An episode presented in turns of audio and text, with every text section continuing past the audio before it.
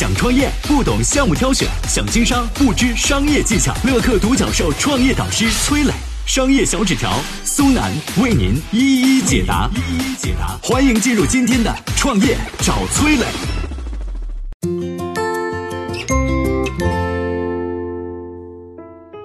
地球上每卖出十顶假发，其中就有八顶来自于中国的一个地方，你知道是哪儿吗？小小的假发后面又有哪些有意思的故事呢？有请崔磊，有请崔磊。您知道吗？美国歌坛天后碧昂斯、奥巴马夫人米歇尔、美国前国务卿赖斯都戴过来自中国的假发。在国际版淘宝平台上，每两秒钟就能卖掉一顶中国假发。地球上每卖出十顶假发，据说有八顶来自河南许昌。许昌被誉为假发之都，据说这里三分之一的人都能跟假发产业扯上关系，一年产值一百三十七亿。那咱们今天就来说说关于假发的故事。假发的出现由来已久啊，早在十七世纪，假发就受到了国外贵族们的喜爱。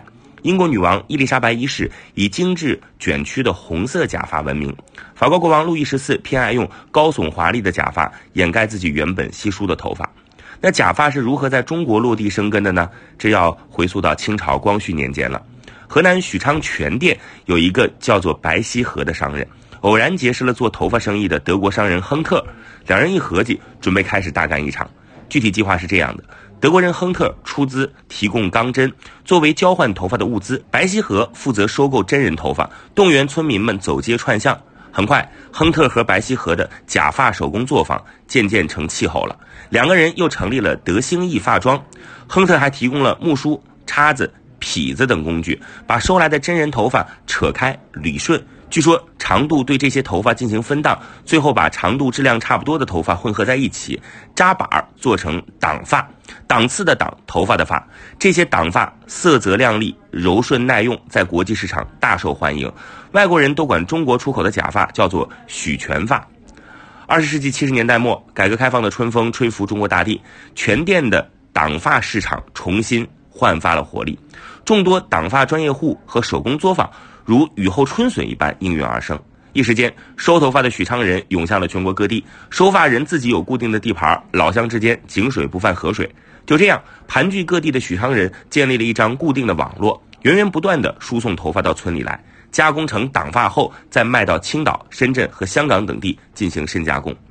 但直到这个时候，许昌的假发生产还停留在家庭小作坊的形式，规模小，加工水平低。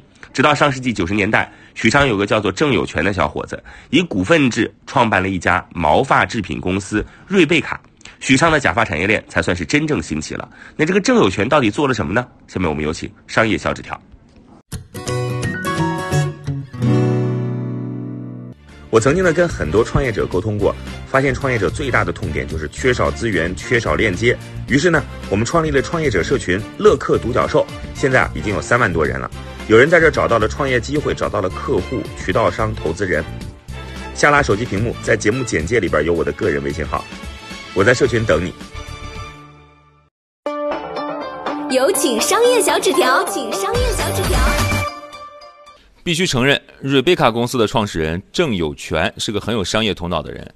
一九八零年的二十六岁的郑有全靠着收头发做荡发，率先添置了日本进口的摩托车和电视机啊。但很快呢，郑有全发现许全发在国际市场上有个外号叫“黑金”，啊，外商从中国低价买进荡发，他们再加工成假发，摇身一变就价格翻了十几倍。自己也就是做个中间商啊，赚到的呢是这个外国人赚钱的这个零头。郑有全就心里就不服啊，他说：“许昌交通便利，原料又充足，为啥不能自己做假发加工，赚其中的大头呢？没技术没设备呀，咋办呢？”郑有全高薪请了几位师傅，反复探索。半年之后，郑有全研发出了属于自己的设备和技术。后来呢，郑有全带着乡亲们上演了一出草根创业的励志大戏。二零零三年六月份，改名后的许昌发制品总厂瑞贝卡在上交所上市。二零零八年，郑有全凭借二十九亿身价成为河南首富。在许昌做假发的企业那么多，为什么就瑞贝卡脱颖而出呢？成为了全球闻名的龙头企业呢？原因就在于郑有全的出海策略。早在二十年前呢，郑有全就调研过海外市场，他发现，哎，黑人的发质又细又卷，容易掉发，很难打理。对于假发的需求啊，黑人兄弟们非常旺盛。郑有权呢，重金奖励生产技术人员开发新的假发技术，瑞贝卡也把重心放在拓展海外市场上。郑有权的这个判断非常准确。